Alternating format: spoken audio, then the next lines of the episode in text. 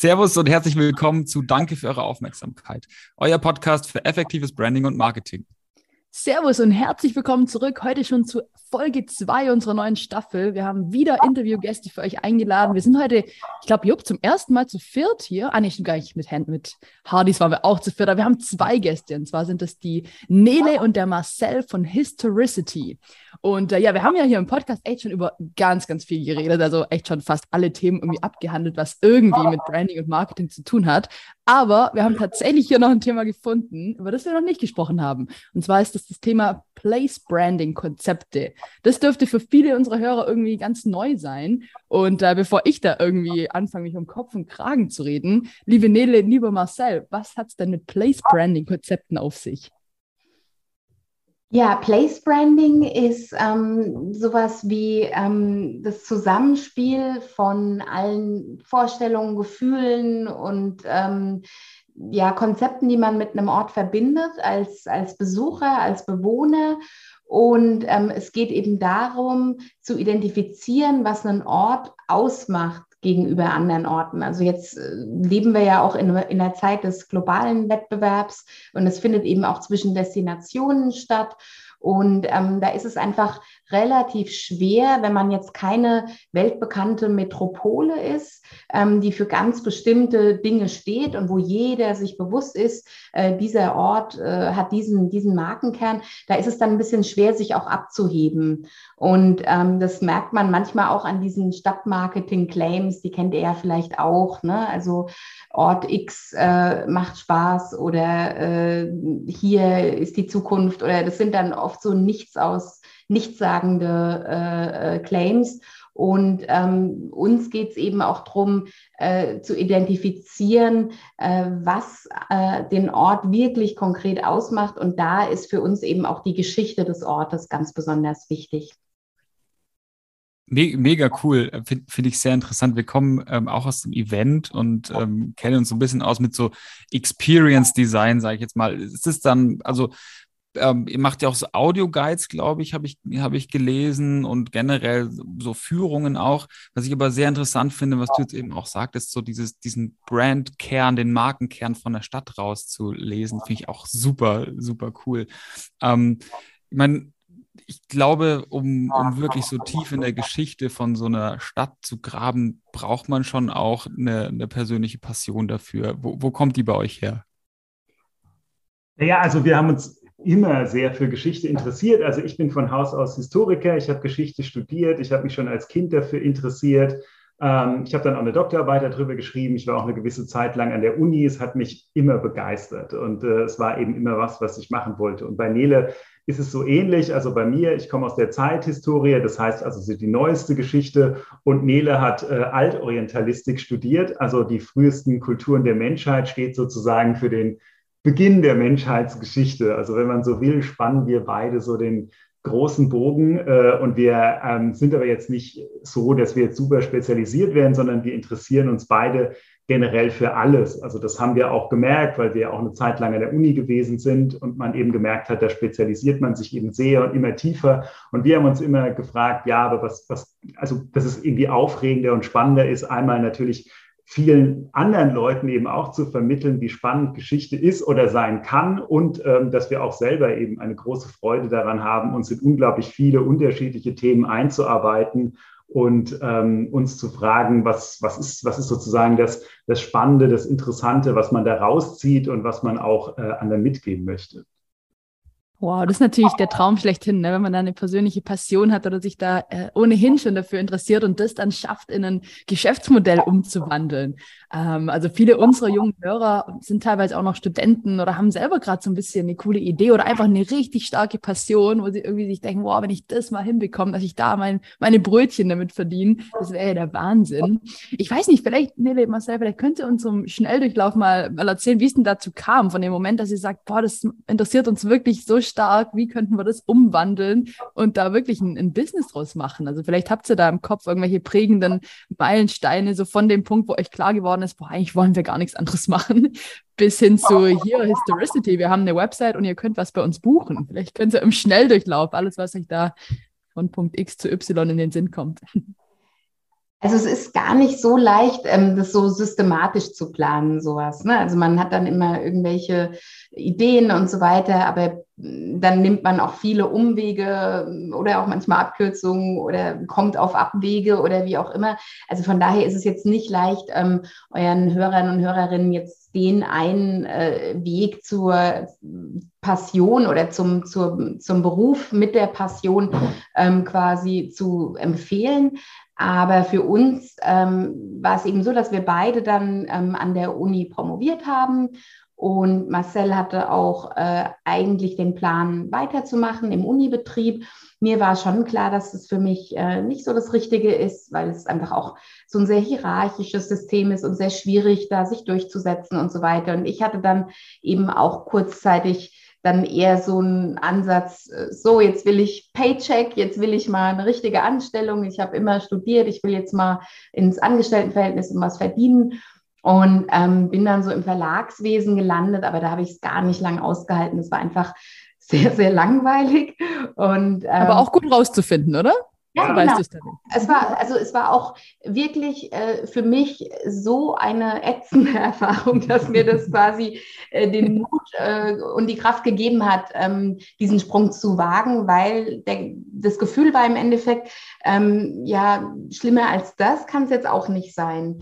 Wobei man sich natürlich auf eine finanzielle Unsicherheit einlässt. Und ähm, da muss ich sagen, ähm, der Anfang ist nicht leicht. Äh, das wird dann, denke ich, auch ähm, alle, die jetzt zuhören und da vielleicht eigene Ideen haben, das wird eigentlich alle betreffen.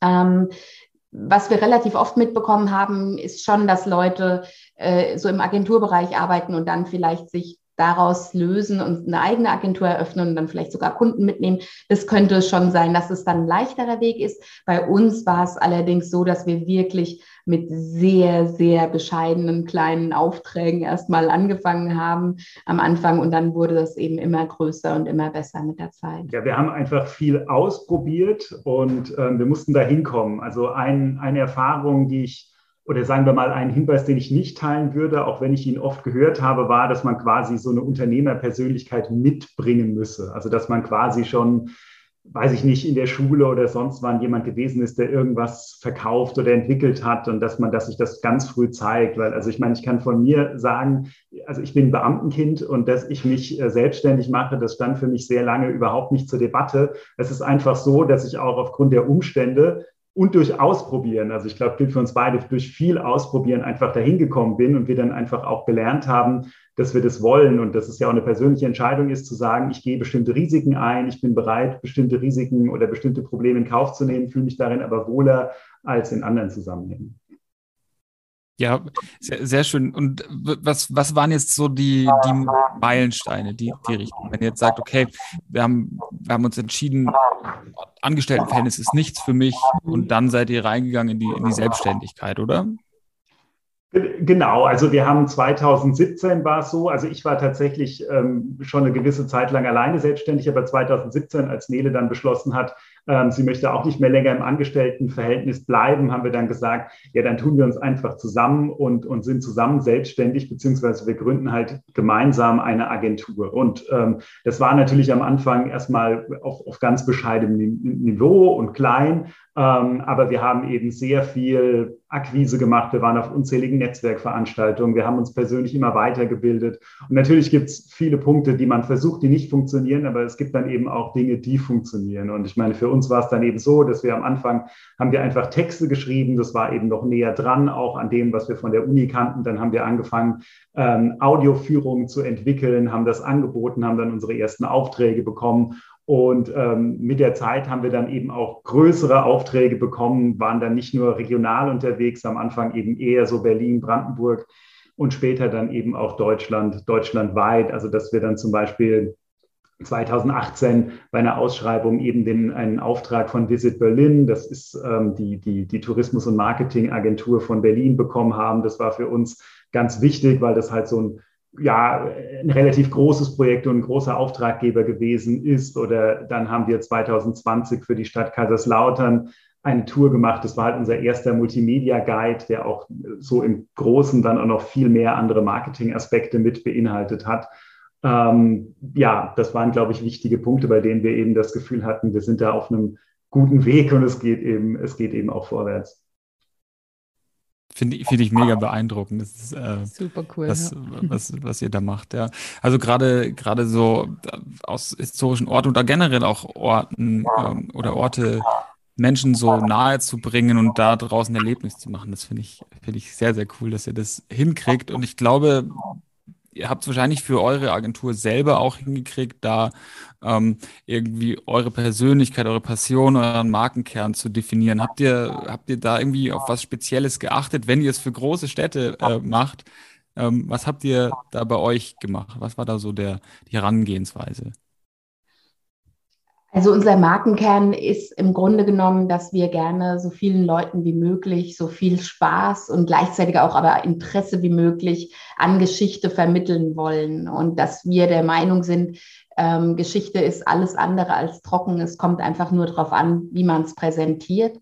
Und ähm, wir sehen uns auch ein Stück weit als Storyteller. Wir sind auch Wissenschaftler, aber auch eben Geschichtenerzähler, die dann vor allem schauen mit den heutigen medialen und technischen Möglichkeiten, wie man äh, die nutzen kann, um spannende historische Anekdoten, Stories und so weiter ähm, einer breiteren Menge an Leuten zur Verfügung zu stellen und ähm, ja, denen auch hoffentlich damit ähm, Entertainment zu bieten.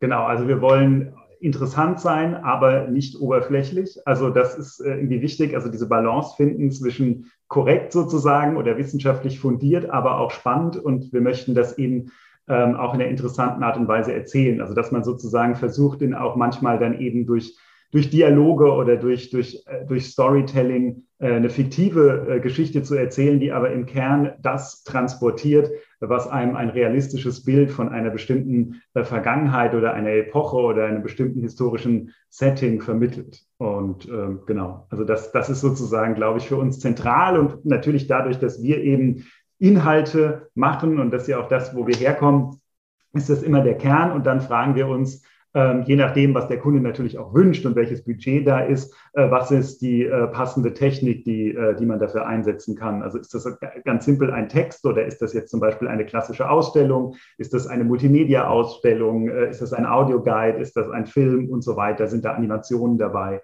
Ähm, das, das ist die, die zweite Frage, wie es dann eben geht. Also wie setzt man sowas dann um? Ja, wirklich super, super spannend, ja. Ähm, ja. Ich habe, es, es, gab ja, ich weiß gar nicht, wie lange es jetzt her ist. Ich glaube, vor ein, zwei Jahren gab es ja eigentlich diesen, diesen Aufschrei ähm, der, der Historiker, ähm, die mal zu dieser Instagram Anne Frank, zu diesem Instagram-Account. Ähm, das ist ja eigentlich gerade das, was du gerade erzählt hast, wie kriegen wir denn ähm, so eine Geschichte eigentlich authentisch in die Neuzeit übertragen? Und die Idee, die dahinter steckte, war ja, wir, wir begleiten Anne Frank, bringen sie in die heutige Zeit und sie dokumentiert ihr Leben so über Instagram Stories und so weiter. Da gab es ja, ich glaube sogar, dass Werbepreise dafür verliehen wurden. Im Nachhinein gab es dann so ein bisschen äh, die Kritik, dass es an der Realität vorbei ging. Aber vielleicht habt ihr dazu auch eine Meinung oder irgendwie fandet ihr es fandet ihr es gut? Was hättet ihr vielleicht anders gemacht? Was sagt ihr dazu? Also der, der NS-Experte ist Marcel, von daher sollte er wahrscheinlich vor allem was dazu sagen. Ähm, wir sind, glaube ich, beide der Meinung, also bei Nationalsozialismus und ähm, anderen ähm, also das ist ja sogenannte heiße Geschichte, ne? also die ähm, auch heute noch die Gemüter ganz stark bewegt ja. und ähm, auch noch stark so in unsere Gegenwart hineinreicht. Ähm, Nationalsozialismus ist natürlich ein Thema, wo es unheimlich wichtig ist, ähm, Jugendliche zu erreichen und äh, die auch ähm, mit Informationen zu versorgen und auch auf ihrem Level abzuholen. Ähm, trotzdem ist es natürlich so in dieser Monstrosität etwas, was, ähm, wo man so ein bisschen vorsichtig sein muss, müsste jetzt mit Gamification, Entertainment und, und so spielerischen Aspekten. Ähm, ich muss jetzt gestehen, ich, ähm, also ich kenne das Projekt, habe jetzt aber selber äh, dann das damals nicht aktiv genutzt. Ähm, von daher weiß ich jetzt gar nicht ganz genau. Ich nehme an, dass das äh, relativ ähm, äh, ja respektvoll gestaltet war und so weiter. Ähm, ich kann mir eben vorstellen, dass es Themen gibt, wo man vorsichtig sein muss, wie stark das in so einen Entertainment-Bereich geht. Ähm, ja, würde ich teilen. Also ich, ich hätte da auch sozusagen so gar keine ganz eindeutige Meinung zu dem Thema, weil ähm, ich grundsätzlich eben auch denke, dass auch ein, ein Thema wie der Nationalsozialismus, also natürlich besonders wichtig ist, dass man das breit vermittelt und dass man eben da ähm, ein, ein Publikum erreicht, das auch weit über das hinausgeht, was sich jetzt per se sowieso schon für Geschichte interessiert.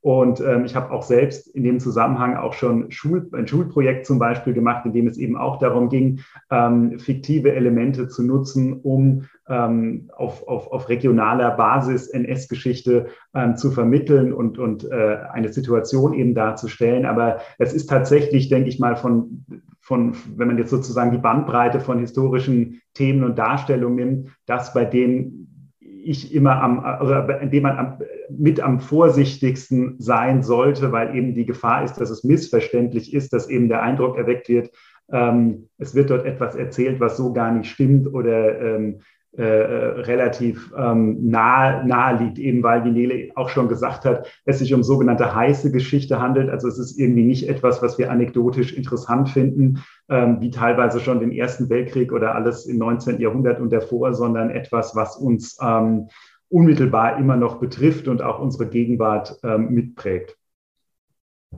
Cool, ja, danke für die Einschätzung. Und äh, ich dachte mir, ich stelle die Frage jetzt einfach, was dann doch ein interessanter Ausflug ist. Es hat, hat hohe Wellen geschlagen und ist genau, ja, man, man tanzt dann halt einfach auf so einer, auf so einer Grenze, wie mhm. viel Entertainment möchte ich geben, dass auch, dass Geschichte auch authentisch und wirklich vermittelt wird und wirklich ankommt bei den, bei den Nutzern. Ich denke, das habt ihr, ist wahrscheinlich auch Thema bei euch relativ häufig und wie authentisch ähm, will ich sein? Ja, wahrscheinlich ist der Anspruch da extrem hoch, würde ich jetzt mal, würde ich jetzt mal sagen. Würde ich mal unterstellen an der Stelle, genau. ja, sehr cool. Ja, ich würde mega gerne mal noch auf euch beide einfach als, als Personen, als Persönlichkeiten auch so ein Stück weit eingehen. Also wir haben schon ein bisschen was erfahren hier vom Beamtenkind zum Unternehmer oder wie ihr selbst einfach auch gewisse Kontraste einfach ineinander äh, verbündet. Ich finde es auch super schön, was du vorher gesagt hast, ähm, Marcel, also wirklich so diese Historie oder Nele, du hast es auch gewählt, mit Storytelling zu verbinden. Ja? Also so aus dem Historiker-Dasein, das ist wahrscheinlich sehr informationen- und faktenbasiert äh, aus, der, aus der Weltgeschichte Geschichte.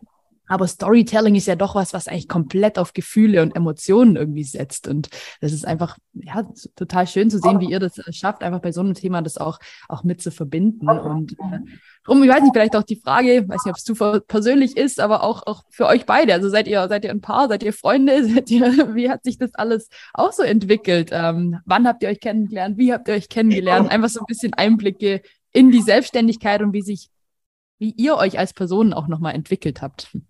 Wir sind sehr gute Freunde, die miteinander auch verheiratet sind. ah, perfekt, ist doch der Idealfall, oder?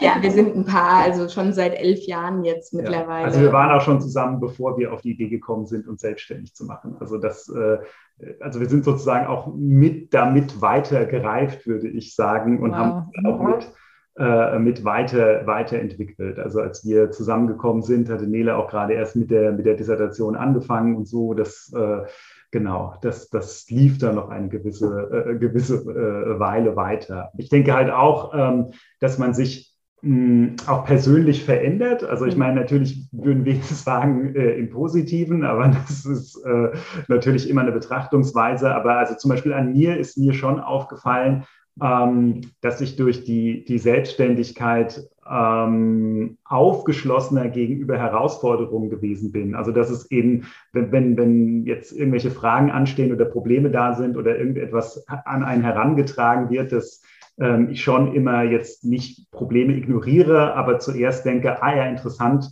wie kann man das lösen oder was kann man daraus machen? Und ich glaube, das hat sich schon verschoben, weil ich denke, ich hätte vorher eher so ein ja, Mindset gehabt, mit dem ich gedacht hätte, ja, das, das, davon, davon habe ich keine Ahnung, das kann ich nicht. Also und das hat sich schon stärker verschoben. Also würde ich jetzt über mich sagen, wenn es jetzt um so persönliche Veränderungen geht, die so eine Selbstständigkeit äh, mit sich bringt.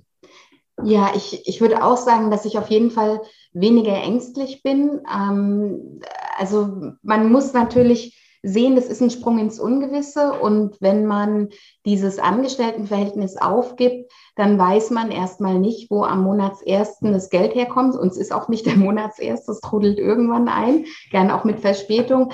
Ähm, also es ist eben auch so, ich, ich kann das schon nachvollziehen, dass man gern diese Sicherheit haben möchte. Ähm, aber die kann auch manchmal vielleicht wie so eine Art goldener Käfig werden, dass man dann ähm, große Schwierigkeiten hat, jetzt auch aus einem Arbeitsverhältnis rauszugehen, das einen vielleicht langweilt oder einfach keine Herausforderung mehr darstellt oder vielleicht sogar irgendwie für einen psychisch belastend ist und so weiter, ähm, eben weil man sich dann sehr gebunden fühlt an, an dieses Einkommen. Und ähm, ja, diesen, diesen Sprung vom 10-Meter-Turm zu machen, sage ich mal, war irgendwo auch befreiend zu sehen, ja, man lebt irgendwie trotzdem weiter, man, man verdient Geld, es ist nicht immer leicht, man hat auch oft Ängste, das will ich auch gar nicht ähm, irgendwie verheimlichen. Aber man lernt dann auch ein Vertrauen zu fassen mit der Zeit, dass es immer irgendwie weitergehen wird. Und ähm, ich weiß nicht, ob es daran liegt, aber jetzt auch, wir, wir, befinden uns ja in einer Zeit der Dauerkrise gefühlt, jetzt auch mit allen globalen Entwicklungen und schlimmen Nachrichten, die auf uns einprasseln. Und ich habe so das Gefühl, also mich, mich beschäftigt das auch und das, ich finde das auch ähm, schlimm, aber ich habe so ein bisschen so eine Art Grundvertrauen, dass irgendwie die Dinge auch wieder in Ordnung kommen werden. Und vielleicht stammt es auch so ein bisschen aus der Erfahrung heraus. Wow, sehr, sehr, schöne, äh, sehr schönes Statement von euch beiden. Das finde ich großartig, weil ich glaube, genau wie ihr sagt, so der, 10, der Sprung vom 10-Meter-Brett, wenn man den mal gemacht hat, dann ähm, ist man wahrscheinlich öfter bereit, den, den Sprung vom 3-Meter-Brett immer wieder zu machen. Ähm, ja ne, wenn man schon mal von höher gesprungen ist. Habt ihr denn irgendwie so drei Tipps, die ihr unseren Zuhörern mitgeben wollt? So die eure wertvollsten Learnings vielleicht aus den, aus den letzten Jahren ähm, während, der, während der Gründungsphase? Glaubt nicht das, was alle anderen Leute sagen darüber, schon gar nicht die festangestellten Leute. Ja, also vielleicht schon, aber auch nicht unbedingt das, was ähm, vielleicht andere Menschen manchmal erzählen, die selbstständig sind. Also zum Beispiel ein eine Sache, die sich für uns als großer Mythos herausgestellt hat, ist das mit dem Selbst und ständig. Also, dass man, wenn man selbstständig ist, pausenlos arbeiten muss, nachts, am Wochenende, immer und nur dann funktioniert es. Ähm, haben wir am Anfang auch geglaubt, ich wahrscheinlich noch stärker als Nele. Ähm, stimmt so nicht, würde ich mal sagen, weil es ja, das sieht man ja auch in anderen Zusammenhängen, nicht so ist, dass man deshalb jetzt zum Beispiel mehr Geld verdient und mehr Aufträge bekommt, weil man unglaublich viel arbeitet. Also wir haben uns ja auch von niedrigem Niveau ausgehend jedes Jahr gesteigert, aber nicht, weil wir jedes Jahr irgendwie entsprechend mehr gearbeitet haben, sondern weil man sein Netzwerk verbessert, weil man bessere Referenzen hat, weil man in der Lage ist, ähm, bessere Honorare abzurufen. Und äh, das ist, glaube ich, irgendwie ganz entscheidend. Und oft ist, glaube ich, dieses, ich bin auch Samstag nachts noch erreichbar, auch so ein Alibi. Also das, ähm, oder, oder es ist Teil eines Lifestyles. Also das kann auch so sein. Aber ich glaube, das war für uns irgendwie wichtig, ähm, zu sehen, dass man auch ähm, als, als, als Selbstständige eine, eine, eine Work-Life-Balance hinbekommen kann. Und ähm, ja, ich würde auf jeden Fall auch sagen, ganz wichtig, also ist vielleicht offensichtlich, aber so offensichtlich dann wieder auch nicht, weil ich glaube, viele machen es nicht, ähm, ganz früh Ideen ausprobieren. Also auch wirklich testen, also am Kunden mit Partnern und wirklich schauen, ob was geht. Also wir haben am Anfang auch den Fehler gemacht, dass wir diese eine große Idee dann hatten und dann haben wir uns überlegt, wie können wir die erreichen und wie setzen wir die um. Und wenn das dann nicht klappt, dann funktioniert es nicht. Und tatsächlich hat die auch gar nicht funktioniert. Aber das Wichtige an der Geschichte ist eben, dass man halt schnell was ausprobiert und dann merkt man, okay, das geht vielleicht nicht. Und dann kann man andere Dinge testen. Und ich glaube, das ist, das ist wirklich ganz, ganz wichtig, weil wir aus unserem, also jetzt aus diesem Gründerzusammenhang schon auch viele Menschen gesehen haben, die über Jahre dann an so einer Idee gebastelt haben. Und ähm, das ist dann eben ganz schwierig, weil das überhaupt keine Garantie ist oder beziehungsweise es halt ganz oft so ist, dass die erste Idee, die man da so hat, sich gar nicht so gut umsetzen lässt und man dann viel zu viel Energie und Zeit darauf verwendet. Und ja, vielleicht noch so als letzte, also wenn man jetzt zum Beispiel jetzt mit, mit jemandem zusammenarbeitet, also wie bei uns jetzt als Paar, ähm, auch das natürlich ausprobieren. Also uns zum Beispiel hat man auch am Anfang eher davon abgeraten, weil man gemeint hat, gesagt hat, dass könnte die Beziehung gefährden. Und vielleicht ist das äh, in, in, manchen Situationen auch so. Bei uns war es jetzt nie so. Also ich glaube, uns hat es mehr noch zusammengebracht und wir haben gesehen, wir können sehr gut miteinander arbeiten. Aber das ist dann eben auch so eine persönliche Frage. Also dass man wirklich schaut, ähm, hat man Spaß daran oder kann man Dinge abfangen oder kann man gut auch mit Stresssituationen umgehen oder ist es eher so, dass es belastend ist und man das Gefühl hat, das bringt eher eine negative Komponente mit hinein. Aber das glaube ich, findet man auch nur durch Ausprobieren heraus. Ja, super, super cool. Vielen, vielen Dank. Ich würde das nur noch mal vielleicht kurz zusammenfassen und ich hoffe, ihr könnt mich da auch gerne noch mal, noch mal verbessern. Also auf, erstens mal wirklich so das Thema nicht auf das hören, was alle sagen. Also selbst und ständig muss nicht sein und auch äh, man muss nicht zwingend mehr arbeiten, sondern einfach wirklich das Netzwerk verbessern und ein Stück weit effizienter werden. Ne? Das finde ich, finde ich ein super guter Punkt.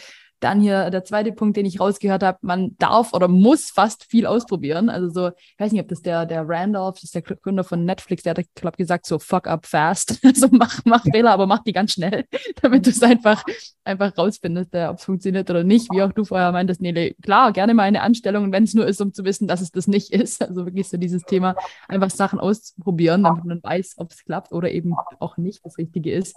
Und der dritte Punkt auch äh, super spannend, natürlich von eurer von, also super, wenn es von euch kommt, ihr auch die Erfahrung habt. Also es kann auch als Paar gut funktionieren und äh, nur weil es bei anderen nicht klappt, wenn die Kommunikation da passt ähm, und man sich gegenseitig da einfach offen, äh, offen begegnet und da die, ja, einfach die Balance gut hinbekommt zu Geschäftspartner und trotzdem, dann äh, ist das wunderschön zu hören. Marcel, ich habe mir früher äh, hier schon eine Notiz gemacht, was du ganz am Anfang gesagt hast, was ich auch ein super cooles Learning finde. Du hast gesagt, man muss keine Unternehmerpersönlichkeit mitbringen finde, das ist auch was Cooles, was ich gerne an der Stelle nochmal äh, zusammenfassen würde für unsere Hörer. Also, dass jemand denkt, oh, bei mir war noch niemand Unternehmer, alle sind äh, irgendwie Lehrer oder was ganz anderes und hm, ich habe das bestimmt nicht in meiner DNA. Also, das finde ich auch super cool, dass du das einfach von vornherein gesagt hast. Das muss nicht so sein. Man kann sich da, da auch hinentwickeln. Von dem her. Vielen Dank. Ja, dann bleibt euch nur noch, nur noch eins äh, jetzt gegen Ende. Habt ihr noch irgendwas, was ihr äh, sagen wollt, was ihr loswerden wollt, was ihr unseren Zuhörern sagen wollt, was ihr uns sagen wollt, ähm, dann gerne jetzt. Ja, ähm, habt keine Angst, versucht es einfach mal. Es wird wahrscheinlich ähm, nichts Schlimmes passieren und irgendwie geht es auch einfach immer weiter. Und vielleicht würdet ihr euch eines Tages ärgern, wenn ihr nicht versucht hättet, äh, eurer Leidenschaft zu folgen und ja, eure Passion zum Beruf zu machen. Genau, also ich glaube, das auch im Wesentlichen. Also wenn man jetzt nicht irgendwie ähm, einen groß, grandiosen Fehler äh, sich leistet, wie zum Beispiel unglaubliche, sich in unglaubliche Schulden zu stürzen, was man natürlich nicht machen sollte, was man aber eben auch dadurch vermeiden kann, dass man eben frühzeitig Dinge ausprobiert und, das, und bestimmte Ideen erstmal auf niedrigem Level testet ähm, dann ist es so, also bei einer Angst, glaube ich, die ich am Anfang hatte, war auch, oh Gott, wie fühlt man sich damit, wenn man dann gescheitert ist, wenn man feststellt, irgendwas hat nicht funktioniert. Aber meine Erfahrung war, dass es dann gar nicht so schlimm gewesen ist, sondern man hat eben etwas ausprobiert und manche Dinge funktionieren nicht, aber man, also für mich war es auf jeden Fall so, dass sich immer besser angefühlt hat, als das Gefühl zu haben, naja, mach mal lieber nicht. Also insofern kann ich auch nur dazu raten, einfach Dinge auszuprobieren. Das macht es auf die Dauer einfach immer leichter, immer mehr Dinge einfach auszuprobieren. Super, vielen, vielen Dank auch für dieses Statement nochmal, super cool. Ähm, wenn jetzt jemand hier zugehört hat oder das vielleicht auch sieht auf Insta und sich denkt, boah, das ist ja super cool, wo kriege ich denn da mehr Infos her? Wo würdet ihr denn die, die Leute hinschicken? Habt ihr eine Website? Seid ihr auch auf Insta? Soll man euch einfach eine E-Mail schicken? Wie erreicht man euch? Ähm, ja, tatsächlich, unser Social Media Auftritt könnte sich noch äh, ein bisschen optimieren. Ähm, also wir, wir sind auf LinkedIn beide zu finden mit unserem Namen und ähm, haben auch eine Webseite www.historicity.de und da kann man uns auch eine Mail schicken unter info at historicity.de. Und ja, also wir freuen uns natürlich über alle möglichen Nachrichten, auch geben auch gerne Ratschläge für, für Menschen in einer ähnlichen Situation und so weiter. Also wir freuen uns eigentlich über alle Zuschriften sozusagen. Sehr cool. Ja, in dem verschicken wir auf euch auf jeden Fall mal unseren äh, Social Media Beginners Guide rüber. Der ist bei euch dann wahrscheinlich gut, gut platziert als kleines Dankeschön. Da. Aber ja, wunderbar. Super cool. Scheut euch nicht. Die beiden sind super sympathisch, wie ihr jetzt auch gehört habt. Ähm, ihr könnt euch nur gute Tipps abholen. Und äh, ja, vielen Dank, dass ihr hier wart. Sehr gerne. Vielen Dank für die Einladung. Ja, danke, dass ihr hier wart. Vielen, vielen Dank für diesen wirklich, wirklich spannenden Einblick in Bereiche, die einem selber manchmal noch komplett verborgen sind, wie, wie gesagt, Historie und Storytelling, dass es äh, super gut zu verbinden ist und äh, super spannende neue Bereiche einfach, auf, einfach aufreißen kann. Und äh, ja, ich glaube, an der Stelle bleibt nicht mehr viel zu sagen, außer. Danke für eure Aufmerksamkeit.